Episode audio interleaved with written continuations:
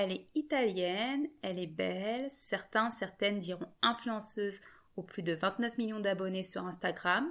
Moi, je dirais plutôt entrepreneuse qui a su saisir toutes les opportunités que pouvaient lui apporter les réseaux sociaux, de la transformation de son blog The Blonde Salad en véritable entreprise pour devenir millionnaire avec une fortune estimée à plus de 40 millions de dollars.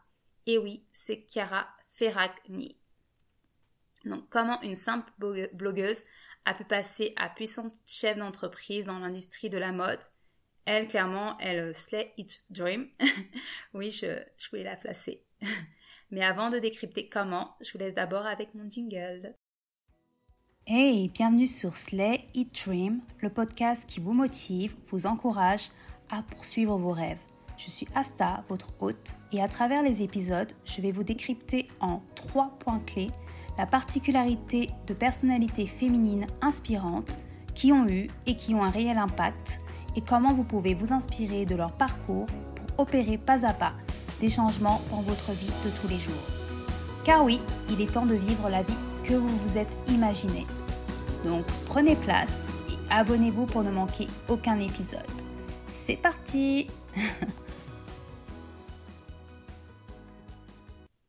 Hello à tous Je suis contente de vous retrouver après avoir été à Faune euh, plus longtemps que prévu. Aujourd'hui, on se retrouve pour un épisode Success Story, celle de Chiara Ferragni. Donc si vous ne vous intéressez pas à la mode, son nom ne vous dit peut-être rien. Euh, c'est tout simplement la pionnière, la pionnière des influenceuses, celle qui fait qu'aujourd'hui on est inondé de pubs sponsorisées de toutes parts sur les réseaux sociaux. On peut voir euh, dans nos stories, sur nos feeds, par, euh, par les influenceuses. Donc si vous cherchiez une coupable, eh ben c'est elle. elle a créé et ouvert la voie à toute cette nouvelle génération d'influenceuses. Et elle fêtera le 7 mai prochain ses 36 ans. Donc avant de devenir euh, cette puissante euh, femme d'affaires, Chiara Ferragni, elle est née dans le nord de l'Italie à Crémone. Donc elle est née, elle est née euh, parmi ses deux sœurs. Sa mère était écrivaine son père dentiste. Donc elle est passionnée par son plus jeune âge par la mode. Elle va poser d'ailleurs pour jeune pour une marque Blue Marine. Et après son bac, elle va partir étudier le droit à l'université. Et en parallèle, elle va créer en 2009 son blog The Blonde Salad et c'est là que tout va commencer. Donc, ce qui la démarque euh, dans un premier point, c'est clairement que c'est une avant-gardiste dans tous les domaines. Donc, elle a su maîtriser toutes les plateformes. Elle a commencé avec euh, Flickr. Je ne sais pas si vous connaissez cette plateforme, moi pas du tout. Donc euh, c'est une plateforme de partage de photos et de vidéos gratuites. C'est un peu l'ancêtre d'Instagram. Puis elle s'est tournée vers le blogging en 2009, à 21 ans. Donc elle a été une des premières à lancer un blog sur sa vie, sur la mode, le lifestyle. Et elle va décrire euh, son blog de cette façon. Donc euh, c'est euh, pour elle donc le premier blog indépendant qui est créé pour répondre à un besoin individuel de communication et de personnalisation. Il s'appelle The Blonde Salad parce qu'il réunira tous les ingrédients qui l'ont toujours caractérisé, donc la mode, la photographie, les voyages, le lifestyle donc elle est précurseur. En 2009, Instagram, bah, ça n'existe pas en fait, pas du tout. Euh, et le blogging vient tout juste de commencer. C'est un écosystème que les gens ne comprenaient pas. Et pourtant, le premier mois, elle va accumuler plus de 30 000 visiteurs sur son blog. Et en 2011, une de ses photos est reprise par le New York Magazine. Et c'est là qu'elle va commencer à se faire remarquer par les magazines de mode et les marques du monde entier.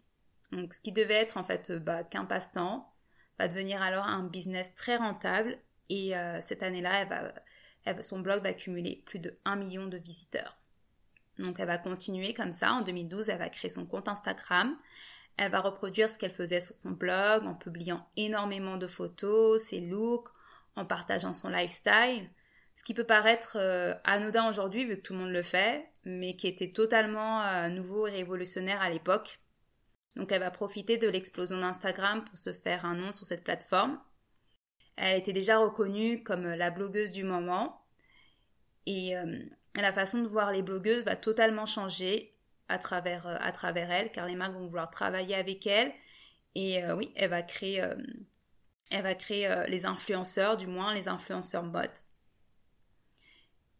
Et après, elle va voir que peu à peu, il y a un déclin du blogging. Et son blog va prendre une autre dimension, donc elle va le transformer en vitrine avec une ligne éditoriale plus poussée. Ça va être plutôt un magazine 2.0 avec un e-shop pour vendre ses produits et sa propre, les, les, vendre les produits de sa propre marque. Donc elle va totalement bouleverser les relations marque-influenceur.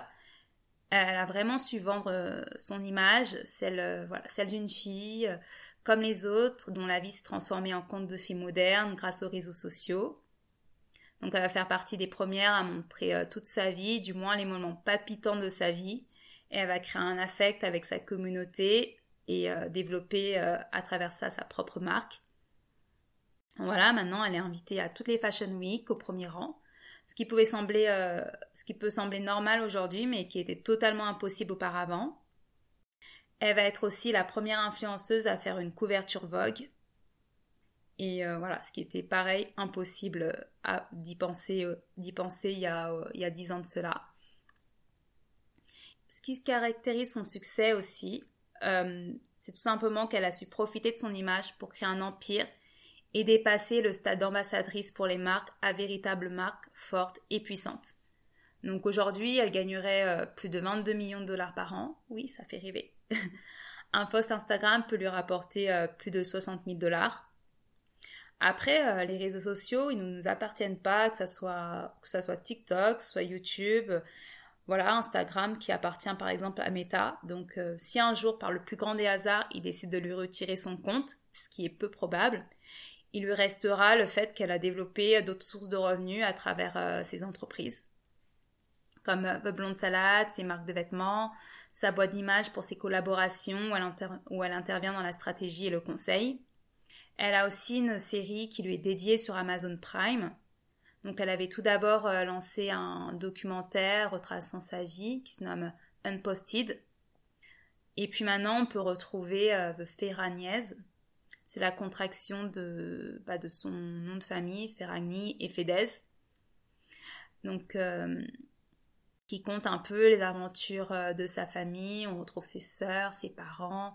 C'est un peu, euh, moi je dirais, c'est un peu la version italienne de, de l'émission des Kardashians.